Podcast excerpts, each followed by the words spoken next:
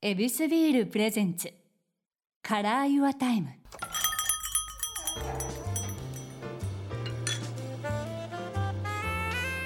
目抜き通りから一本入った静かな通りに佇む一軒の店ユアタイムランチから夜の一杯まで気軽に人々が集うこの店にはさまざまなお客様がやってくる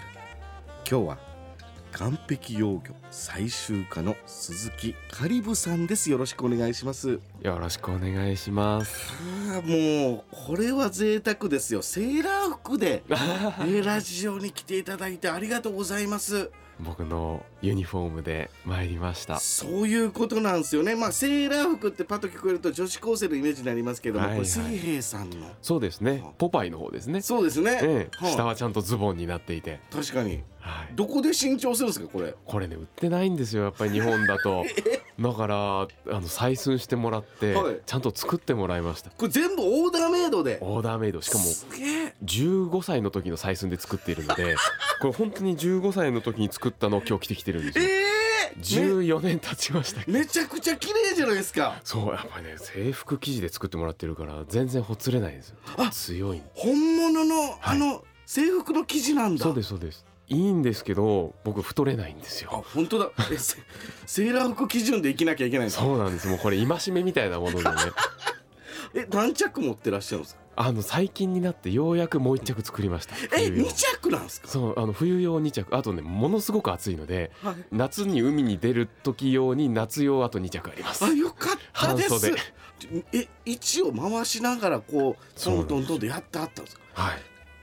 よくその貴重な位置をここで使っていただ いてもう今日は一番初代を あ着て気合い入れてまいりましたありがとうございますとはいえここはもうちょはっいと気を抜いてもらおうかななんていうこともありまして恵比寿ビールでいつも乾杯させてもらってるんあですよ嬉しいですねありがとうございますすいません定着になりますじがゃいただきまあすりがとうございます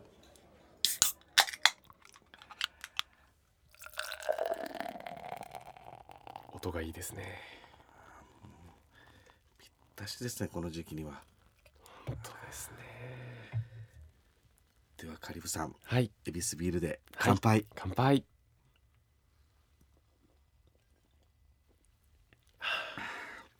どうでしょいいですね暑い時期には最高ですねうありがとうご生ざいきま返すりますもビールっていうのはどういった時にパッて飲まれたりするんですかね。うやっぱり海に行くことが多いのであ特に真夏の海暑いんですよねなるほどとにかく暑いでそんな中で魚探したりしてるとやっぱりビールがだんだん恋しくなってきあてはい。この海を覗く合間のねランチタイムになると海を見ながらあビール飲みたくなりますねいいですね。太陽とこうんの景色をそうおなんですつよまみにと言いますか。特にあの潮風もそうなんですけどあの海面にこう日光がきらめくんですよね、あ、キラキラと。ええ海すごく綺麗なんですよ晴れた日のこの海の海面のきらめきはいあれを見てるとなんかね不思議とビールと合うんですよね素敵ですね。しっかりとここで潤していただきながら。ははい、あでまた海をおそ供うでにすということなんだはい、いやほんでですよまあ皆さん知ってる方も当然いっぱいいらっしゃいますが結局は何者なんですかね岸壁養魚最終化ってなんじゃってお話ですよね本当ですよねあ改めましてですけど、はいどういうことなんです、はこれねあのやってることものすごくシンプルで、い、海でもいろんな海ありますけど漁港に行くんですね港あ漁港なんだ、漁港なんです僕ほうのフィールドは漁港漁師さんのお仕事場ですよね、ええでそういうあの釣り人が糸を垂らしてるような間でですね釣り竿ではなくてうんタモ網を持つんですよたまみタモ網虫取りでも使いますねタモ網ああれれを持ってひたすら這いつくばってですね足元の海面を覗くということを一日中やる人ですいねやそれ すごいですねえそれで、えーはいターゲットは幼魚幼魚、はい、稚魚っていう言葉はね、あの一般的かなと思うんですけど、はい魚の赤ちゃんですね、うんで稚魚よりもうちょっと成長して、まあ、ある程度泳げるようになったでもまだ体が小さい子を幼魚って呼ぶんですけれども、うんそういうものがあの漁港の海面にたくさんいるんですねああ赤ちゃんたちがいるんだ、はい、それをもう足元で玉編みですくって金魚すくいみたいなもんですねうんそれの壮大版みたいなもんなんですけどもそうですスケールでかすぎます もんそれで、えー生態を観察するということをやるこれが岸壁幼魚採集です。えお仕事としてははいどういったことなんですか研究者、もともとは単なる趣味なんですよ。ほうもう僕0歳から岸壁採集やってるんですけどもゼロでいくはいは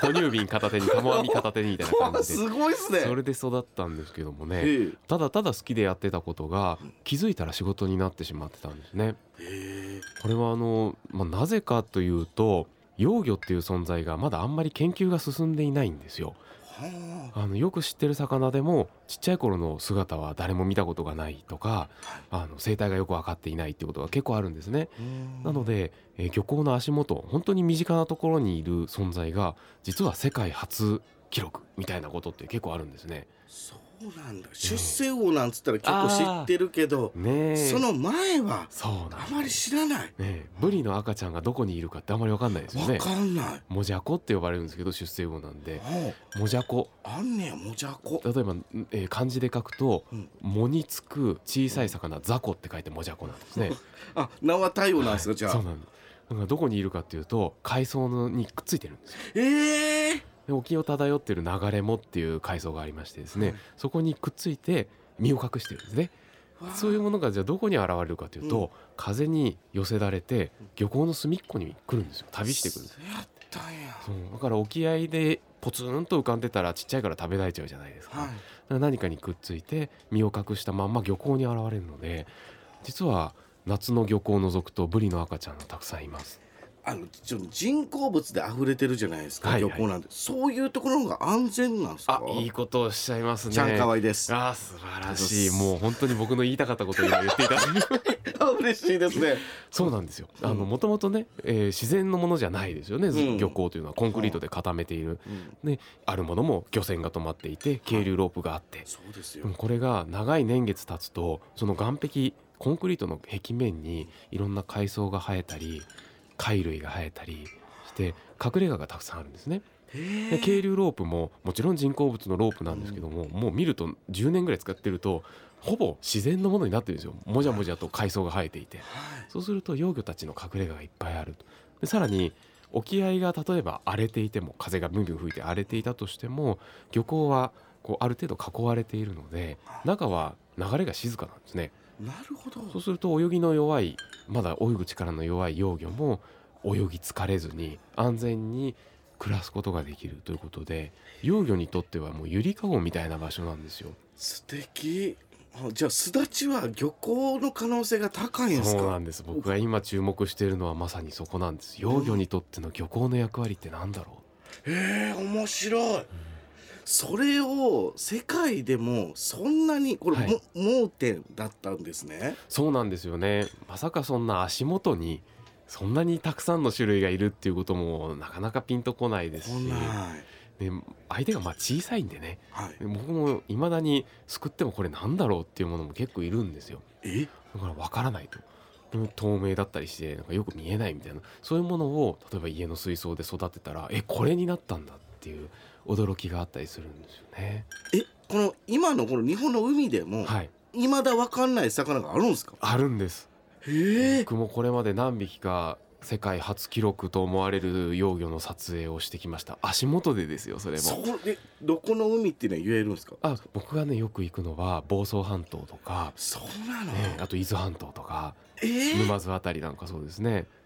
えいるんすかいるもうんですよ人で溢れまくってんのに、ね東大元暮らしですね本当うにわーな何を見つけられたんですか僕はね、えー最近すごく印象的だったのは沼津周辺の漁港ではい冬にある深海魚の赤ちゃんを取ったんですね、はい赤靴っていうアンコウの仲間なんですけども、うんもう風船に透明な風船に包まれてるようなすごく可愛らしい姿をしてるんですよへーこれが赤靴という魚はよく知られてるんですけども稚魚幼魚赤ちゃんの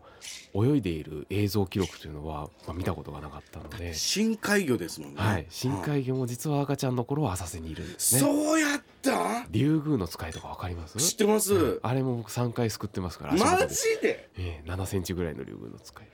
ロマンやな そうなんですよええ沼津の漁港ですよね漁港すごいんですよ大人気観光スポットじゃないですか、ねえもう釣り人で溢れ返ってるような場所のはい足元に人知れず幼魚たちのパラダイスが広がってるんですね。面白い話やなでそれを、はいえセーラー服清掃で清掃で。こう採集してるとそうなんですよ。今日も持ってますけど、これタモ網ですね。おおこれ本僕当いだついいついかなる時も幼魚が現れてもいいようにタモ網は必ずカバンに入れてるんですけど。すげえフィールドは選ばないんですねそうなんですよ。もうね街中でもいつどこに幼魚がいるかわかんないですからね。はあ面白いえっとそのその幼魚の魅力に取りつかれたのは0歳から両親の影響ですかそうなんです。両親まあ僕にカリブって名前つけるぐらいですからね。すごい両ですよ親ねも海が好きなんですけれども。はい休みになるとなぜかこの海岸とかあの砂浜とか、うん磯とかではなくて漁港に連れてってくれたんですねな不んで思ま議なた話で。でまあまだ玉編みを握れない頃の0歳の頃の僕は寝返りも打たないんで漁港にビニールシート敷いてそこに僕転がしといて、あの両親が魚取りに行って漁師さんに怒られるみたいないや絶対怒られるねわ、えそんな環境で育ったのでもう気づいたら玉編みを持って足元をずーっと見ていたっていう感じできっかけはだから合ってないようなもんなんですよけどまたよくのめり込みましたねのめり込みま した反発の方もいるじゃないですあかあそうです ねはい、その中ではスーッと入っていけたんですねだいぶこじらせましたねそっから両親よりはるかにこじらせましたねへえ